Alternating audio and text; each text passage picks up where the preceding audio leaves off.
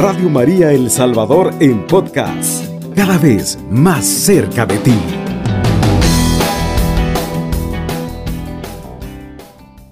Vamos a leer la cita del profeta Joel, capítulo 2, versículo del 12 al 13. Dice Yahvé, vuelvan a mí de todo corazón, con ayuno, con llantos y lamentos. Rasga tu corazón, no tus vestiduras, y vuelve a Yahvé tu Dios, porque Él es bondadoso y comprensivo, lento para la ira y grande es su misericordia. Envía gracias a nuestra vida y también envía de gracias, pero luego perdona, nos perdona. ¿Verdad? Palabra de Dios, te alabamos, Señor. Es em, una cita bíblica preciosísima. El Señor, dice el Señor, pues vuélvanse a mí de todo corazón. El Señor te llama y te dice, vuélvete a mí, vuélvete a mí de todo corazón. ¿Y cómo quiere que nos volvamos a Él? Con ayuno, con llantos, con lamentos. Así quiere que nos volvamos. Con ayuno, con llanto, o sea, de arrepentimiento ¿verdad? De arrepentimiento. Debemos de reconocer que somos unos pobres pecadores. Esos somos unos pobres pecadores, lo debemos de reconocer. Reconocernos pecador es reconocer que le hemos fallado a Dios. Y eso se llama ser humilde, porque hay personas que dicen con osadía, no, yo no tengo pecados, ¿verdad? Pero eso estamos lejos de, una conversión. Eh, y el Señor nos dice, vuélvanse a mí. Vuélvanse con llanto, con sacrificios, con penitencia, vuélvanse, porque el Señor quiere salvarnos definitivamente. Por eso el Señor nos está llamando. Dice, rasquen su corazón, dice, no sus vestiduras rasquen su corazón y no sus vestiduras. Saben que en el tiempo de Jesús los fariseos se rasgaban las vestiduras, se desgarraban la ropa como un arrepentimiento de ellos. Pero el Señor dice, no, yo no quiero vestidos desgarrados ni túnicas desgarradas. Rasguen sus corazones, dice, que nos duela el pecado a nosotros en nuestro corazón, ¿verdad? Porque eso hacían, desgarraban su ropa y, en arrepentimiento. Pero él dice, no, no, no, eh, desgarren su vestidura, sino su corazón. Él quiere corazones rasgados en esta madrugada. Rasguemos nuestro corazón, reconozcamos en qué le hemos fallado a Dios, qué podemos mejorar de nuestra vida. ¿Cómo te gustaría a ti, amigo, que te recordaran cuando tú mueras? ¿Cómo te gustaría? ¿Cómo te gustaría que te recordaran por una persona bondadosa, una persona que hizo el bien, o por una persona pesada, por una persona agresiva, por una persona tosca que dañaba a todos, por una persona que maltrataba a sus hijos, por una persona que golpeaba a su esposa? ¿Te gustaría que te recordaran de esa manera? Es tiempo de cambiar. Eh, voy a leerles una pequeña historia, hermosísima historia. Eh, hace eh, como unos 80 años, un hombre recogió el periódico matutino y para su horror leyó su propio obituario. El periódico había reportado la muerte del hombre equivocado. Vea lo que hizo el periódico. Como muchos de nosotros, le gustó la idea de saber lo que la gente pensaría de él cuando muriera. Leyó primero el título de la noticia este hombre. El rey de la dinamita muere. Así era el título de la noticia. El rey de la dinamita muere. Y continuó leyendo el texto. Leyó hasta que se asustó por la descripción que daban de él como el mercader de la muerte. Así lo llamaban las noticias, como el mercader de la muerte. Él, él fue el inventor de la dinamita y había hecho una gran fortuna con la elaboración de armas de destrucción, pero estaba conmovido por esta descripción. ¿Quería él realmente ser conocido como el mercader de la muerte? Eso era lo que decían los periódicos.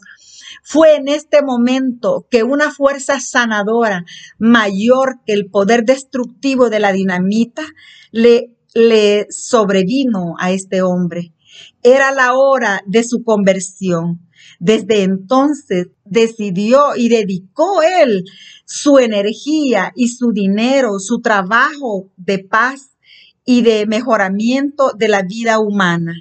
Ahora, por supuesto, se le conoce no como el mercader de la muerte, sino como el fundador del Premio Nobel de la Paz.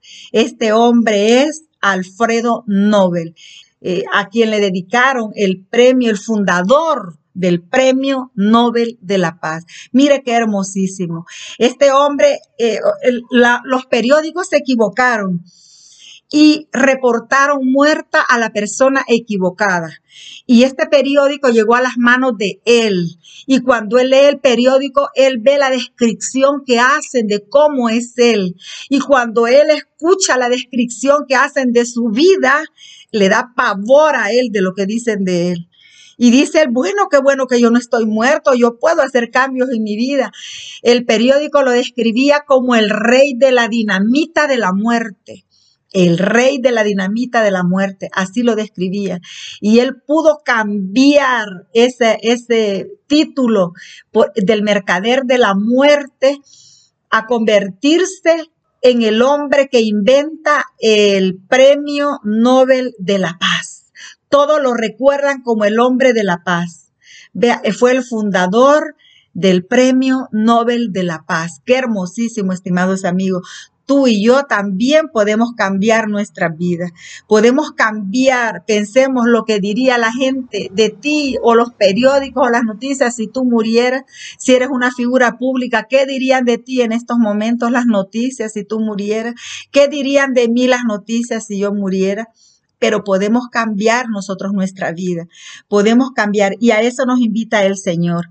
En esta madrugada el Señor te está llamando y te dice, vuélvete a mí de todo corazón, con ayuno, con llantos, con lamentos, rasga tu corazón, dice, no tus vestiduras tu Dios eh, y vuélvete a Yahvé tu Dios, porque Él es bondadoso, por eso Él es bondadoso, Él es compasivo, Él es misericordioso, Él es lento para la ira y grande en misericordia, nos dice el profeta Joel. Él envía la desgracia, pero luego perdona, qué lindo es el Señor. El Señor espera nuestro arrepentimiento, Él espera que nos volvamos a Él. Cuando nosotros nos volvemos a Señor, Él cambia nuestra vida. Dice en Primera de Pedro, capítulo 2, versículo 24, el mismo Jesús, subiendo a la cruz, cargó con nuestros pecados, para que muertos a nuestros pecados empecemos una vida santa. A eso nos está llamando el Señor, a empezar una vida santa. Cuando Jesús entra en nuestros corazones, las áreas que necesitan atención sobresalen. La santidad consiste, por tanto, en descubrir que soy un pecador más grande de lo que alguna vez pensé que era. Cuando más me acerco a Dios, más obvio es el contraste. El apóstol Pablo, hablando de la de la reconciliación nos dijo que donde abundó el pecado, sobreabundó la gracia.